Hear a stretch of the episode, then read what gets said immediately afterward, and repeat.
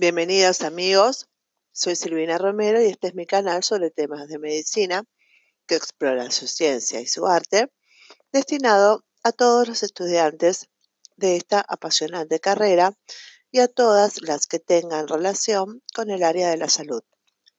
En, este, en esta oportunidad vamos a ver el estudio del paciente con endocrinopatías del Harrison.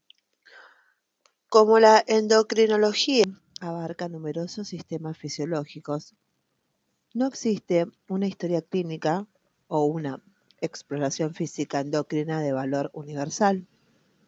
Además, como gran parte de las glándulas son inaccesibles, la exploración suele centrarse en las manifestaciones del exceso o de la deficiencia, así como en la exploración directa de las glándulas palpables como la tiroides o las gónadas. Por todo ello, es importante valorar a los pacientes teniendo en cuenta sus síntomas iniciales, la revisión de los aparatos, los antecedentes familiares y sociales, y la exposición a fármacos que puedan afectar al sistema endocrino. Para detectar síntomas y signos sutiles indicativos de una enfermedad endocrina subyacente, hay que desarrollar astutas habilidades clínicas.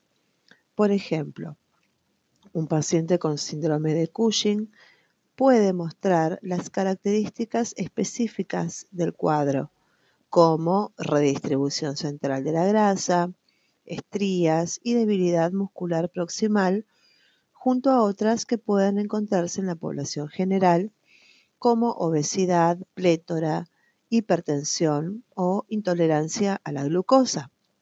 De igual forma, el comienzo insidioso del hipotiroidismo, con lentitud mental, fatiga, piel seca, y otras manifestaciones, puede resultar difícil de distinguir de hallazgos similares inespecíficos comunes en la población general. Para decidir qué es necesario profundizar en el estudio de estos trastornos, es necesario recurrir al juicio clínico basado en el conocimiento de la fisiopatología y en la experiencia. Los estudios analíticos desempeñan un papel esencial haciendo posible la valoración cuantitativa de la concentración y de la dinámica de las hormonas. En el diagnóstico de los trastornos endocrinos también se utilizan los estudios de imagen como la tomografía computarizada, las imágenes por resonancia magnética, la gammagrafía tiroidea y la ecografía. Sin embargo, estas pruebas solo se emplean una vez que se ha establecido la anomalía hormonal por medios bioquímicos. Determinaciones hormonales y estudio endocrinológico. Con respecto a esto, el radioinmunoanálisis, los radioinmunoanálisis son las pruebas diagnósticas más importantes en endocrinología ya que permiten la determinación sensible, específica y cuantitativa del estado de equilibrio y de los cambios dinámicos de la, concentración hormonales. En ellos se utilizan anticuerpos para detectar hormonas específicas. Cuando se trata de medir muchos péptidos hormonales, los estudios se encuentran configurados en la actualidad como análisis inmunoradiométricos, que emplean dos anticuerpos distintos para multiplicar la afinidad y especificidad de la unión. Son muchas las variaciones de estos análisis, aunque el formato común se basa en el uso de un anticuerpo para capturar el antígeno u hormona sobre una, una superficie inmovilizada y de un segundo anticuerpo marcado con fluoresceína o un compuesto radioactivo para detectar el antígeno u hormona capturado. La sensibilidad de estos análisis es suficiente para detectar concentraciones hormonales plasmáticas de magnitud picomolar o nanomolar. Permiten también distinguir con facilidad entre proteínas estructuralmente relacionadas y para medir hormonas específicas se utilizan diversas técnicas como la espectrometría de masas, varias formas de cromatografía y métodos enzimáticos. En la actualidad apenas se utilizan los bioanálisis. Casi todas las determinaciones hormonales se hacen en muestras de suero o plasma. Sin embargo, las determinaciones urinarias siguen siendo útiles para estudiar algunas entidades. Las muestras de orina de 24 horas proporcionan una valoración integrada de la producción de una hormona o un metabolito, muchos de los cuales varían a lo largo del día. Es importante asegurarse de que se ha recogido toda la orina de 24 horas. La medición simultánea de creatinina proporciona un control interno de que la orina recogida ha sido adecuada y puede utilizarse para normalizar algunas determinaciones hormonales.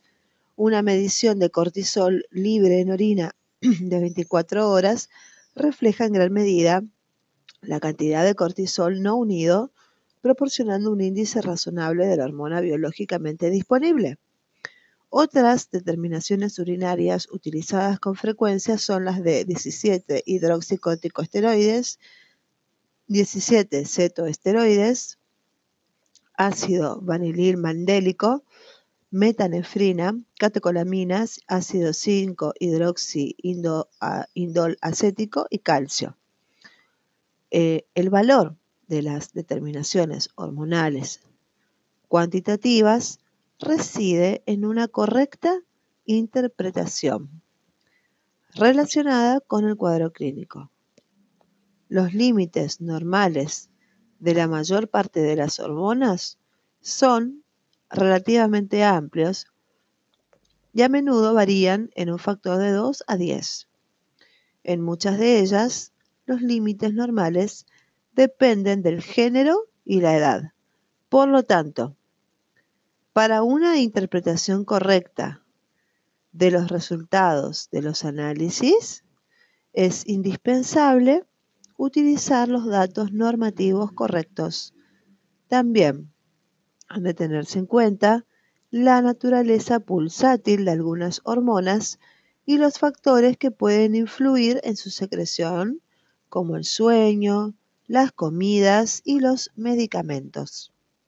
Los valores del cortisol aumentan hasta cinco veces entre la medianoche y el amanecer la concentración de las hormonas sexuales varía considerablemente durante el ciclo menstrual femenino.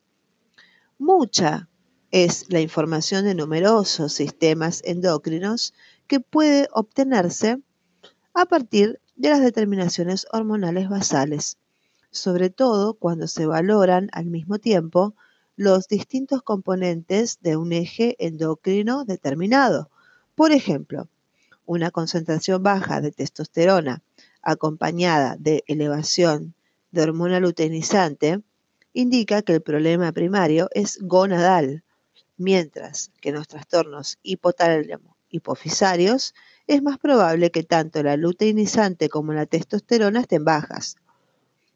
Como la TSH es un indicador sensible de la función tiroidea, se recomienda determinarla como prueba de primera línea en los trastornos de la tiroides. La elevación del nivel de TSH se debe casi siempre a un hipotiroidismo primario, mientras que el descenso de la hormona suele relacionarse con tirotoxicosis. Estas predicciones pueden confirmarse determinando el nivel de tiroxina libre la elevación de la concentración de calcio y paratormona indica hiperparatiroidismo, mientras que en la hipercalcemia, secundaria a las enfermedades malignas o granulomatosas, se produce una supresión de la paratormona. En los adenomas suprarrenales hiperfuncionantes se constata una disminución de la ACTH en el contexto de la hipercortisolemia o de aumento del cortisol libre en la orina. No obstante, no es raro que las concentraciones hormonales basales encontradas en los cuadros patológicos endocrinos se mantengan dentro de los límites normales. En estos casos, el estudio dinámico ayuda a establecer la separación entre los dos grupos. Existen múltiples pruebas endocrinas dinámicas, pero el fundamento de todas ellas radica en la regulación por retroalimentación y debe recordarse que casi todas las respuestas dependen de las vías que median los ejes endocrinos. Cuando se sospecha una hiperfunción endocrina, se utilizan las pruebas de supresión, un ejemplo de las cuales es la de la supresión con dexametasona para valorar el síndrome de Cushing. Por el contrario, para valorar la hipofunción endocrina, se recurre a pruebas de estimulación. Por ejemplo, la prueba de estimulación con ACTH se usa para estudiar la respuesta de la glándula suprarrenal de los pacientes en los que se sospecha una hipofunción de dicha glándula. En otras pruebas de estimulación se utilizan factores de liberación hipotalámicos como la TRH, la hormona estimulante de gonadotrofina, la CRH o la GHRH para valorar la reserva hormonal de la hipófisis. La hipoglucemia provocada por la insulina despierta las respuestas de ACTH y las respuestas de la hormona de eh, la GH hipofisal, de la hipófisis. En la actualidad, casi no se utilizan las pruebas de estimulación basadas en la reducción o inhibición de hormonas endógenas. Entre ellas pueden citarse la inhibición con metirapona de la síntesis de cortisol y la inhibición con clomifeno de la retroalimentación de los estrógenos. Detección sistemática y valoración de los trastornos endocrinos frecuentes. Muchas, muchos trastornos endocrinológicos son prevalentes en la población adulta, como la obesidad, diabetes mellitus, hiperlipidemia, hipotiroidismo, enfermedad de Graves, nódulos, sinoplasias en tiroides, osteoporosis, hiperparatiroidismo, infertilidad, síndrome de ovario poliquístico, hirsutismo, menopausia, hiperprolactinemia, disfunción eréctil, ginecomastia, síndrome de Klinefelter y síndrome de Turner. Estas pueden ser diagnosticados y tratados por médicos internistas de familia u otros profesionales de atención primaria. La elevada prevalencia y la repercusión clínica de determinadas enfermedades endocrinas justifica la búsqueda de sus características eh, en las exploraciones físicas habituales. En determinadas poblaciones de alto riesgo está indicada la detección sistemática por medio del análisis de laboratorio. Por ejemplo, vamos a dar algunos ejemplos de enfermedades endocrinas y metabólicas prevalentes en el adulto. con respecto a la obesidad, la prevalencia es del 31% en índice de masa corporal igual o mayor a 30 y 65% con un índice de masa corporal mayor a 25. Las recomendaciones para la detección inicial por cribado y estudios en la obesidad hay que calcular el índice de masa corporal, medir la circunferencia abdominal, descartar causas secundarias y pensar en complicaciones coexistentes. En la diabetes mellitus de tipo 2, la prevalencia es mayor al 7% y las recomendaciones para la detección por eh, inicial son desde los 45 años, practicar la técnica de detección cada 3 años o más, tempranamente en grupos de alto riesgo. La glucosa plasmática en ayunas, en mayor a 126 por 100 mililitros, es positivo. y la leucemia en muestras aleatorias positivo mayor de 200 miligramos por 100 mililitros. Tenemos también otra detección, es la elevación de la hemoglobina glicosilada y siempre hay que pensar en las complicaciones coexistentes de la diabetes. Pasamos a la otra enfermedad que es la hiperlipidemia. Tiene una prevalencia del 20 al 25% y las recomendaciones para la, para la detección inicial es la detección inicial del colesterol como mínimo cada 5 años, con mayor frecuencia en grupos de alto riesgo. Análisis de lipoproteína LDL, HDL para identificar hipercolesterolemia, eh, CAD, diabetes y pensar en causas secundarias. Otra enfermedad endocrina es el hipotiroidismo. Las recomendaciones eh, eh, tienen una prevalencia del 5 al 10% en mujeres y del 0,5 al 2% en varones. Y para la detección inicial se hace la TSH, confirmar con medición de T4 libre y hay que estudiar a las mujeres después de los 35 años y a partir de esa fecha cada 5 años. Otra enfermedad es la enfermedad de graves una prevalencia de 1 al 3% en mujeres y de 0,1% en varones. La detección inicial es cuerpo medio de la TSH y la T4 libre. Otra enfermedad son los nódulos y neoplasias en tiroides. La prevalencia en adultos es palpable en el 5% de los casos y más del 25% son detectados por ultrasonido. Para la, recomendación para detección inicial es la exploración física del tiroides y la biopsia por aspiración con aguja fina. Otra enfermedad endocrina es la osteoporosis, con una prevalencia del 5 al 10% en mujeres y de 2 al 4% en varones.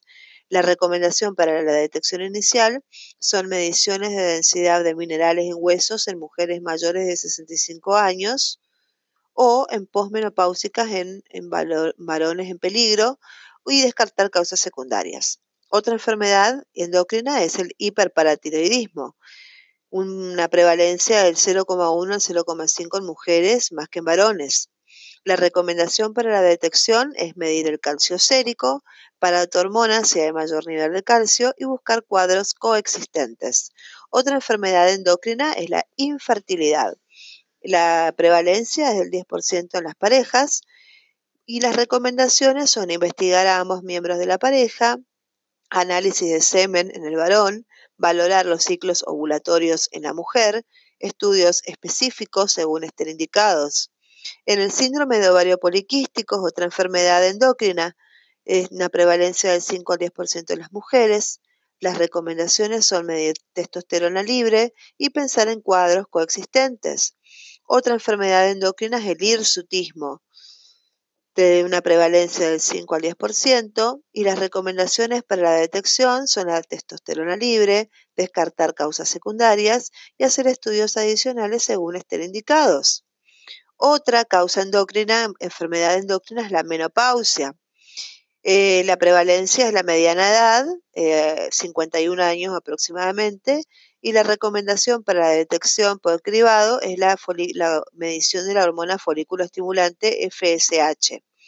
Otra enfermedad endocrina es la hiperprolactinemia, una, una prevalencia del 15% en mujeres con amenorrea o galactorrea. Ah, la recomendación para la detección inicial es medir el nivel de prolactina y si no está vinculada con fármacos. Otra enfermedad endocrina es la disfunción eréctil, con una prevalencia del 20 al 30%. Las recomendaciones para, la detección es el interrogatorio cuidadoso, eh, medir el, PRL, medir testosterona y pensar en causas secundarias como la diabetes.